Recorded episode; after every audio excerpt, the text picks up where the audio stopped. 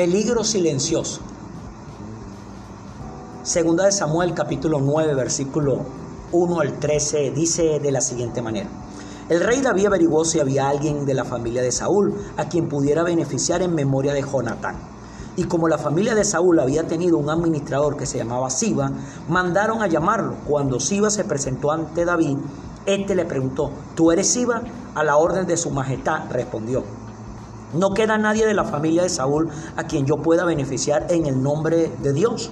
Volvió a preguntar el rey. Sí, su majestad. Todavía le queda a Jonatán un hijo que está tullido de ambos pies, le respondió Siba. ¿Y dónde está? En Lodebar. Vive en casa de Maquir, hijo de Amiel. Entonces el rey David mandó a buscarlo a casa de Maquir, hijo de Amiel, en Lodebar. Cuando Mefibosé, que era hijo de Jonatán y nieto de Saúl, estuvo en presencia de David, se inclinó ante él rostro en tierra. ¿Tú eres Mefibosé? le preguntó David. A las órdenes de su majestad respondió, no temas, pues en memoria de tu padre Jonatán he decidido beneficiarte. Voy a devolverte todas las tierras que pertenecían a tu abuelo Saúl, y de ahora en adelante te sentarás a mi mesa. Mefibosé se inclinó y dijo, ¿y quién es este siervo suyo? Para que su majestad se fije en él, si no valgo más que un perro muerto. Pero David llamó a Siba, el administrador de Saúl, y le dijo, todo lo que pertenecía a tu amo Saúl y a su familia se lo entrego a su nieto Mefibosé. Te ordeno que cultives para él la tierra y guardes la cosecha para el sustento de, tu, de su casa que te ayuden tus quince hijos y tus veinte criados. En cuanto al nieto de tu amo, siempre comerá en mi mesa. Yo estoy para servir a su majestad. Haré todo lo que su majestad me mande, respondió Siba. A partir de ese día, Mefibosé se sentó a la mesa de David como uno más de los hijos del rey. Toda la familia de Siba estaba al servicio de Mefibosé, quien tenía un hijo pequeño llamado Miquías. Tullido de ambos pies, Mefibosé vivía en Jerusalén y pues siempre se sentaba a la mesa del rey. Amén. Queremos hablar de lo que es ese peligro silencioso, la autocompasión. La autocompasión es ese peligro silencioso que está dentro de cada ser humano cuando no conoce realmente su personalidad, cuando no conoce realmente el propósito para el cual vino a esta tierra. Aquí vemos en la historia de este hombre llamado Mefibosé, siendo un príncipe, hijo de un rey, futuro rey de una nación, por una situación que le tocó vivir y atravesar cuando estaban persiguiendo a sus familiares para destruirlo, los enemigos. La mujer que le tocaba cuidarlo salió corriendo y cayó sobre él y lo, le dañó los pies, los, los de los pies. Este muchacho comenzó a vivir en una región que llamaban Lodebar. Allí era un lugar de desolación, era el lugar de desecho. En esa ciudad de Lodebar vivían todas las personas que estaban desechadas de todas las regiones. Aquí vemos que el rey David se levanta con esa inquietud un día de beneficiar a uno de la casa de, su, de, de, Saúl. Vemos que él se sorprende cuando le dicen que el que queda es hijo de su gran amigo Jonatán. Recordemos que Jonatán y David habían hecho un pacto, un pacto en cuanto a la familia de cada uno de ellos. Y aquí David vio la gran oportunidad de cumplir con el pacto que había hecho con su gran amigo Jonatán, el cual ya no estaba sobre esta tierra. Lo habían matado junto con su padre y toda su familia. El sobreviviente este Mefibosé, vemos que cuando tiene esa conversación con el rey David, el rey David le está diciendo que lo va a restituir, que le va a devolver todo lo que era de su, de su padre. O sea que de la noche a la mañana Mefibosé pasa de ser pobre a ser rico.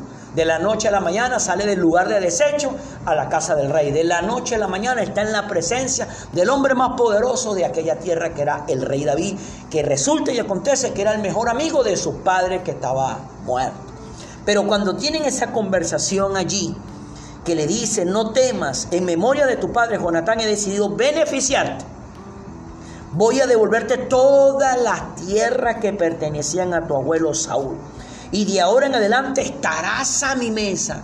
De ahora en adelante iba a comenzar a comer en la mesa del rey, como si fuera uno de los hijos del rey. Mefibosé cuando escucha eso se inclina, rostro en tierra, y le dice, ¿quién es este siervo suyo? Para que su majestad se fije en él. si no valgo más que un perro muerto. Miren lo que él creía del mismo, que él no tenía más valor que un perro muerto.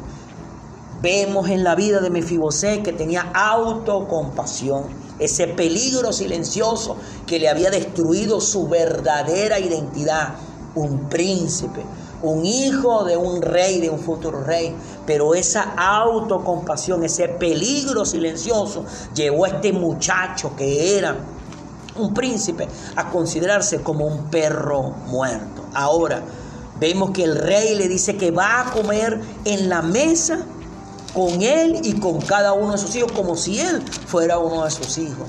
Este muchacho fue sacado de Lodebar, ese lugar de desolación. Pero mire que el que lo mandó a buscar fue el rey. No fue un príncipe, no fue un funcionario, no fue un general, no fue, no, no, fue el hombre que más mandaba en aquella tierra. ¿Por qué? Porque este hombre, rey David, se había acordado de aquel pacto que había hecho un día con el papá de este muchacho. Claro, él no sabía que era este muchacho, pero David se lució con este muchacho porque al enterarse que era el hijo de su mejor amigo, ahora no, este va a comer aquí. Porque David lo que lo había llamado era porque le quería hacer bien, quería devolverle todas las propiedades. Pero ¿por qué razón David lo mandó a que de ahora en adelante comiera en su mesa? Porque cuando descubrió que era el, el hijo de su mejor amigo Jonatán, quiso hacer más de lo que había pensado hacer.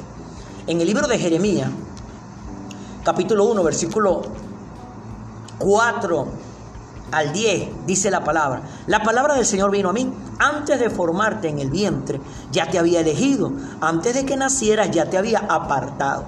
Te había nombrado profeta para las naciones. Yo le respondí, ah, Señor mi Dios, soy muy joven y no sé hablar. Pero el Señor me dijo, no digas soy muy joven, porque vas a ir donde quiera que yo te envíe y vas a decir todo lo que yo te ordene. No le temas a nadie, que yo estoy contigo para librarte, lo afirma el Señor. Luego extendió el Señor la mano y tocándome la boca me dijo, he puesto en tu boca mis palabras. Mira, hoy te doy autoridad sobre naciones y reinos para arrancar y derribar, para destruir y demoler, para construir y plantar. Amén. Ahora vemos aquí al hombre Jeremías, a este profeta. Dios le está dando una palabra a Jeremías. La palabra de Dios vino a la vida de Jeremías, vino al corazón de Jeremías. Y la palabra le decía que antes de haber sido formado en el vientre de su mamá, de su madre, ya Dios lo había elegido. Le dijo que antes de que, de que hubiera nacido, antes de que pusiera un solo pie sobre esta tierra, Él lo había apartado. Pero lo había puesto, lo había nombrado como profeta para las naciones. Profeta, mire que no dice a la nación, a para las naciones, no una, varias naciones. ¿Qué quería decir eso? Que él iba a ser la voz de Dios sobre esta tierra, sobre esas naciones. Inmediatamente cuando este muchacho, Jeremías, escucha eso, levanta un argumento, le responde le dice, ah, Señor mi Dios, pero es que yo soy un joven, yo soy muy joven. Y además de que soy muy joven, no sé hablar. Pero inmediatamente el Señor le responde, le dice, no me digas que eres muy joven, porque a donde quiera que yo te vaya a enviar, ahí vas a ir. Y vas a decir todo lo que yo te ordene. Y le recalca Dios a Jeremías, no le temas a nadie, porque yo voy a estar contigo para librarte lo afirma el Señor. No era un mensajero que le estaba enviando a Jeremías, era el propio Dios que le estaba hablando en Jeremías. Luego de esa conversación viene Dios y extiende la mano y tocó la boca de Jeremías y le dijo, he puesto en tu boca mis palabras. Dios estaba poniendo en la boca de Jeremías la palabra de él y le dijo, te doy autoridad sobre naciones y reinos. Qué curioso. La autoridad de Dios puesta en la, en la vida de un hombre, pero a través de las palabras. ¿Qué quiere decir eso? Que nuestras palabras tienen poder. La palabra de Dios iba a estar ahora en la boca de Jeremías. Y esa palabra representaba la autoridad de Dios para todos los reinos. Y esa autoridad era para arrancar y derribar, para destruir y demoler, para construir y para plantar. En pocas palabras, con la palabra Jeremías podía quitar todo lo malo. Pero con la palabra Jeremías podía plantar todo lo bueno.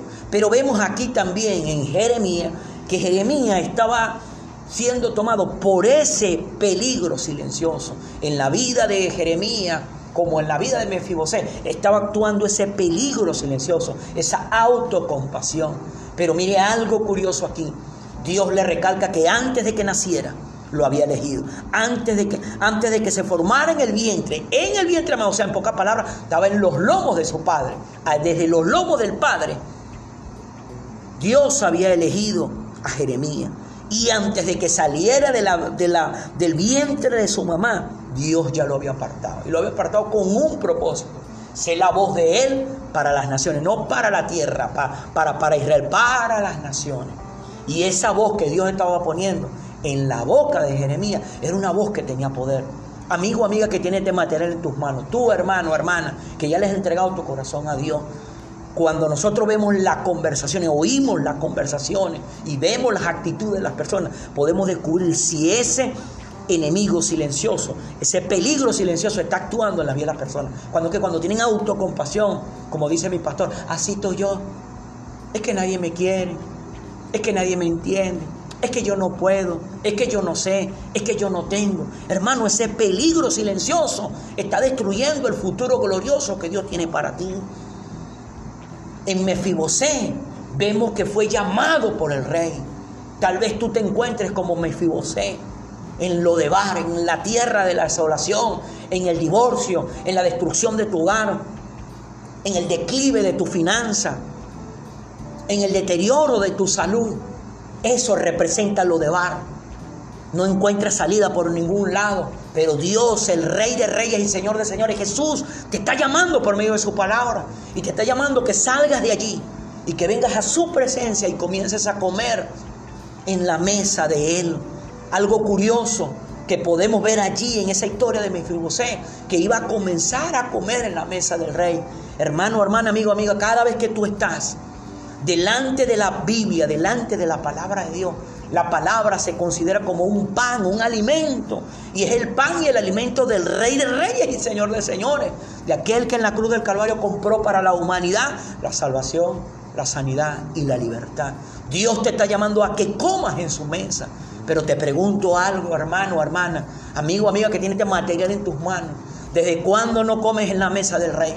Cada vez que tú te pones delante de la Biblia, delante de la palabra de Dios, tú lo que estás es alimentándote y cuando te estás alimentando, estás destruyendo ese peligro silencioso, la autocompasión, creyendo que eres un accidente, creyendo que eres un error, creyendo que eres un fracaso, creyendo que por esa situación que estás viviendo en este momento, en cuanto a tu salud, en cuanto a tu finanza, en cuanto a tu hogar, no te mereces cosas mejores. Claro que te mereces cosas mejores. Por eso el Rey de Reyes y Señor de Señores te está llamando para sacarte de lo de bar, de ese lugar de desolación, y quieres que te sientes a la mesa. Y no solamente quiere que te sientes a la mesa a comer de su comida, de su palabra, no, quiere devolverte todo lo que a ti te pertenece, que el enemigo te quitó que ese, esa, semilla de ese peligro silencioso que fue plantado en tu corazón y en tu mente por alguna situación que viviste en un momento, porque este hombre llamado Mefibosé se creyó que era un perro muerto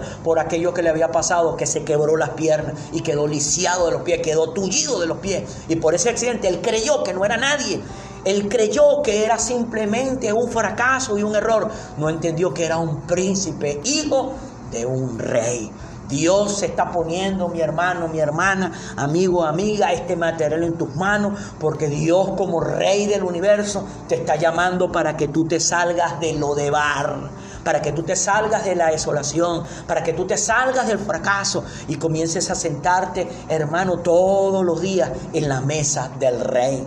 Cada día tú desayunas, almuerzas y cenas. Así tú debes hacer con la palabra de Dios. Por lo menos desayuna, hermano para que comas de la mesa del rey, para que cuando allí en la palabra de Dios tú vengas a descubrir que no eres un accidente, para que allí en la palabra de Dios Dios te pueda decir como le dijo a Jeremías, antes de que te formaras en el vientre, yo te había elegido, antes de que nacieras, yo te había apartado, antes y te había apartado para poner mi palabra, mi alimento en tu boca, mi palabra en tu boca, para que comas tú y para que le dejes de comer a los tuyos.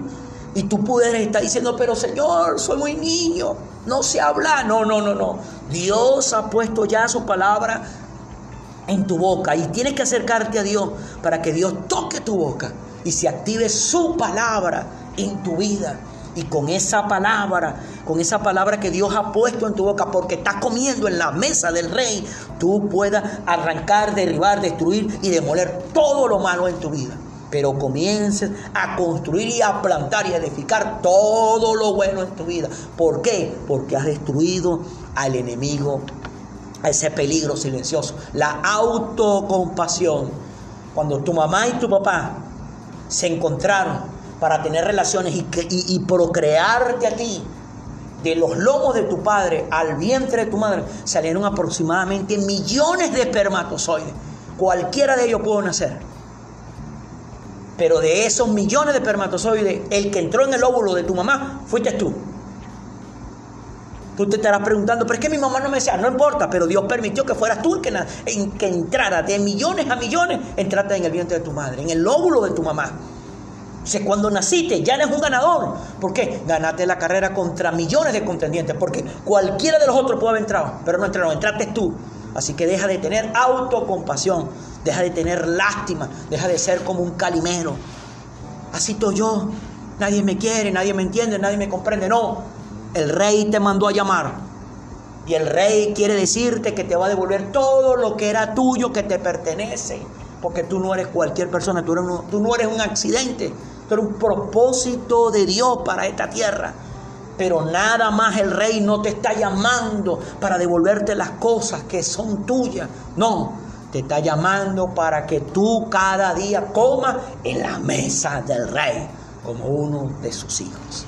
Amén. Bueno, mis hermanos, mi hermana, este era el material que queríamos hoy colocar en los corazones de todos y cada uno de ustedes. Recuerden, cuidémonos de esa autocompasión, ese peligro silencioso que está destruyendo la vida de miles de millones de personas. Dios me le bendiga, Dios me le guarde y recuerde, el rey que mandó a llamar.